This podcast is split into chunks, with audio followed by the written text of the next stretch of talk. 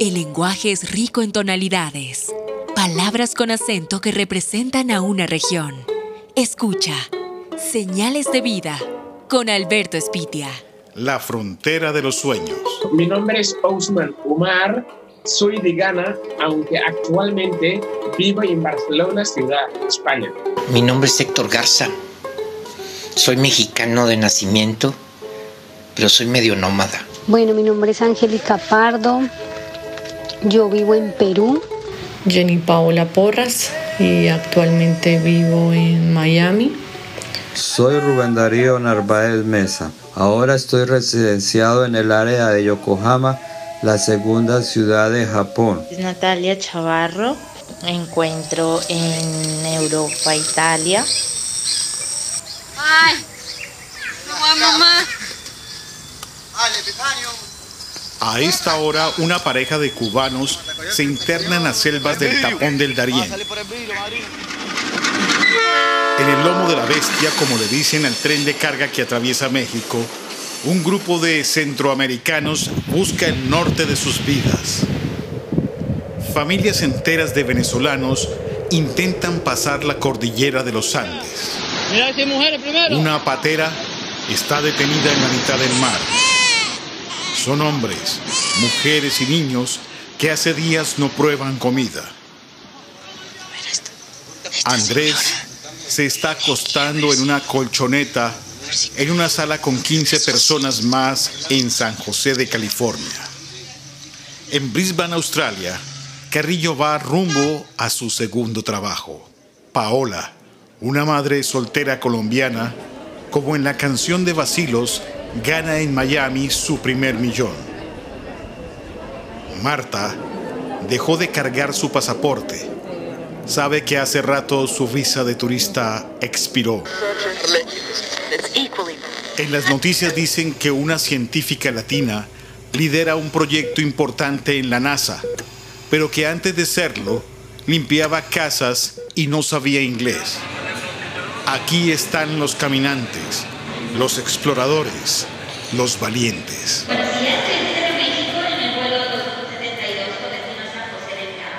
Las razones principales de la cual tuve que abandonar mi país con solamente 13 años y en busca de ese sueño eh, europea no fue igual que la cantidad de inmigrantes que marchan cada día al continente buscando la protección del, y el sueño eh, europea y americana, claro, depende cómo lo miras. es verdad que en África hay muchísimos otros países que tienen conflictos armados y sequías y, bueno, situaciones infrahumanas. Y la gente marcha en busca de un trabajo, un futuro mejor. Te puedo asegurar que yo marché de mi casa por pura curiosidad. Tengo muchos años viajando, no viajando, sino que el destino me ha llevado a muchos lugares. He vivido como en 12 ciudades, no sé cuántos estados y tres países. Y si me preguntan si eso lo soñé, era algo que yo quería, pues no, simplemente se dio. Para cuando menos pensé, nos cruzamos la línea. Y al decirle cruzamos la línea es como casi así de por decirlo, porque entre Nogales, Sonora, México y Nogales, Arizona, Estados Unidos, no hay río, es una, es una bardita, es una malla, una valla que está ahí. Y bueno, con pasaporte y con todo lo cruzamos y decidimos quedarnos ahí. Y esa aventura me llevó seis años de estar viviendo en los Estados Unidos indocumentado. Para todos aquellos que piensan que el sueño americano está en los Estados Unidos, bueno, yo no lo pude encontrar. Entonces así fue como mi esposo sale en un viaje para, para Lima a, prestar un apoyo en, esa parte de la empresa de, aplicar su experiencia. Como familia nos pareció una oportunidad bonita, una oportunidad importante eh, económica y decidimos trasladarnos. porque llegó un momento en mi vida en que me sentía estancada, me sentía cansada de trabajar y de no crecer económicamente. Mm, quería viajar, quería conocer diferentes partes del mundo y con el trabajo que tenía pues no iba a poder hacerlo. Quería un futuro diferente para mi hijo, para mí. Entonces se me presentó la oportunidad de, de viajar aquí a, Miami y, y bueno, así, así, así lo, lo hicimos con una amiga que planeamos el viaje y bueno, muy, muy contentos de haber tomado esa decisión. De verdad la situación estaba pero muy difícil.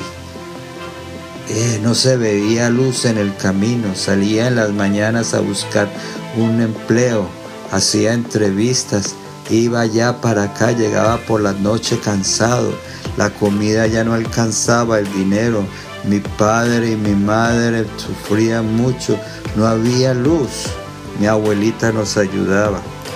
Por ahí, un momento a otro, yo escuchaba de unas, un que personas que contaban historias y yo entonces decidí emigrar a Japón. Afortunadamente se pudo llegar, pasé las emigraciones, todo, todo, todo, y me vine, me vine porque tenía que ayudar a mi hogar.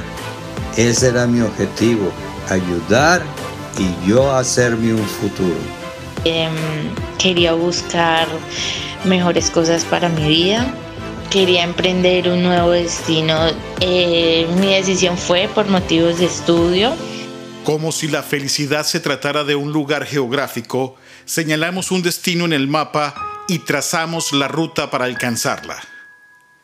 Sobrevivirán, cambiando de barrio, atravesando continentes, porque les acompaña una sola razón, los sueños el más difícil que se puede decir que he, he, vivido es los tres semanas que tuvo que aguantar en el desierto más mortífero del mundo, que es el desierto de Sahara.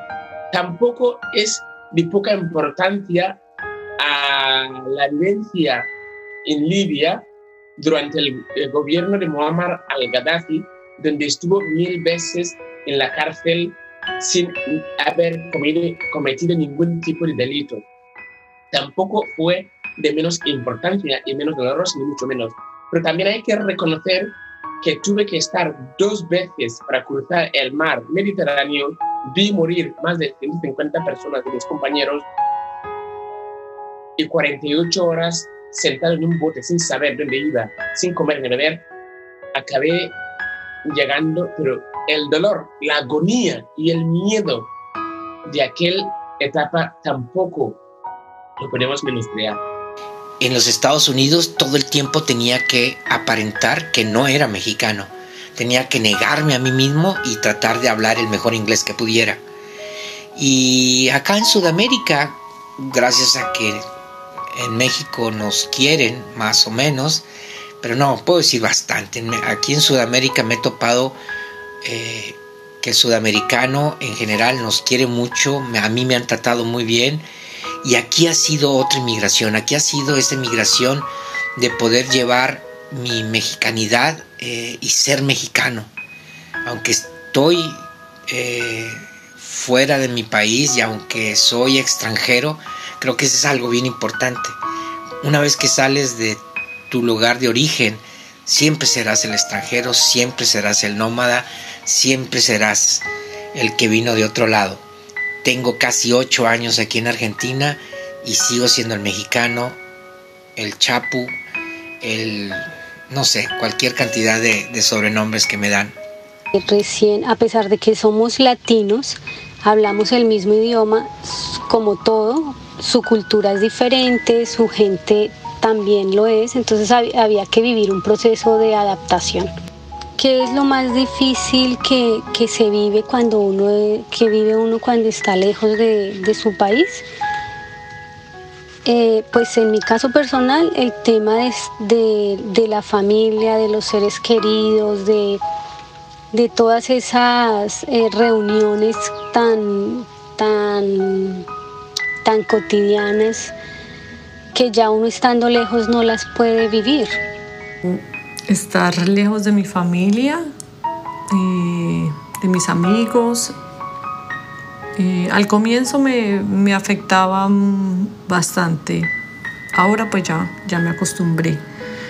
Em, el idioma ha sido algo súper eh, frustrante porque, porque aunque, uno piensa que en Miami todo el mundo habla español y no es necesario, el, el idioma es fundamental para, para poder encontrar mejores trabajos. Entonces el inglés ha sido algo un poco difícil para mí, en mi caso.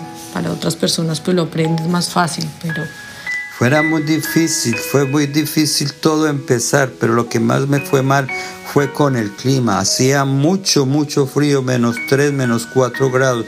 Me tocaba trabajar en un entejado, en un techo de una fábrica de fibra de vidrio, a limpiar unas tuberías y yo todas las noches con unos aparatos especiales con las manos mojadas lloraba, lloraba de tristeza, de dolor, de tan de soledad, yo solo ahí, pero también tenía ese en el corazón esa energía de salir, de ayudar. No podía, no podía fracasar, era una oportunidad.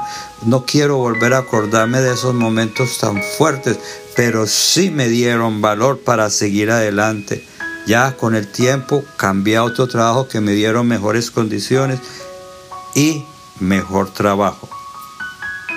Eh, lo más difícil que me ha tocado vivir es la separación de mis padres porque después de 18 años que viví con ellos me separé siempre a tantos kilómetros de distancia, pero pues con un solo objetivo que es cumplir las metas estando tan lejos. Fue una decisión drástica, una decisión de un día para otro, pero que hasta el momento, después de un año y dos meses, ha tenido buenos frutos.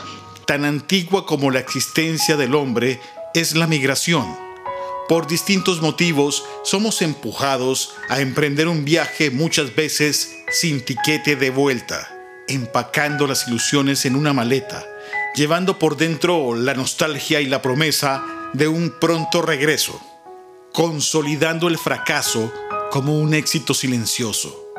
No hay fotos de la dormida en el suelo, no hay videollamada con el llanto por la soledad, no hay reporte gráfico del hambre, el migrante solo muestra su esperanza. Es descubrir que aunque la gente dice que el mundo es una mierda, que el mundo es eh, un fracaso, que no hay experiencia, no hay expectativas, yo creo que lo mejor que me pasó es descubrir que el mundo hay muchísimas personas muy, muy, muy auténticas, muy buenas, que luchan cada día para que este mundo sea un lugar mejor. Que también no sé si me pudiera ir de Argentina. Han sido ocho años, pero han sido los últimos años y donde he echado raíces y se me, se me haría bien difícil regresar.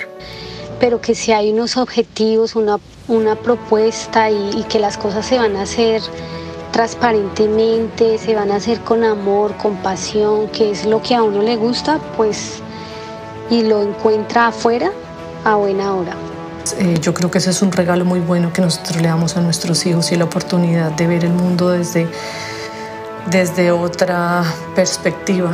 Lo mejor que me ha pasado es que encontré una mujer de un buen corazón, japonesa, y formamos un hogar. Estás obligado a hacerte entender y a demostrar de que dar un paso de gigante no es fácil, pero tampoco imposible. Pagando la estadía de un corazón que aguanta fríos extremos o el calor infernal de un desierto naciendo de nuevo cada día, haciendo amigos y familias nuevas. Cuando se cree que no hay nada que perder, también se cree que queda todo por ganar. Para quien lo intenta no existe fronteras, solo sus propósitos que se van llenando con cada pequeña victoria, que se repleta de sentimientos, porque la firmeza se alimenta de los pasos hacia adelante. No hay reversa cuando se quiere llegar lejos. Y si se retrocede, es para tomar impulso. En Señales de Vida soy Alberto Espitia. Le dije que lo que tienes que hacer es alimentar tu mente. El auténtico paraíso está aquí.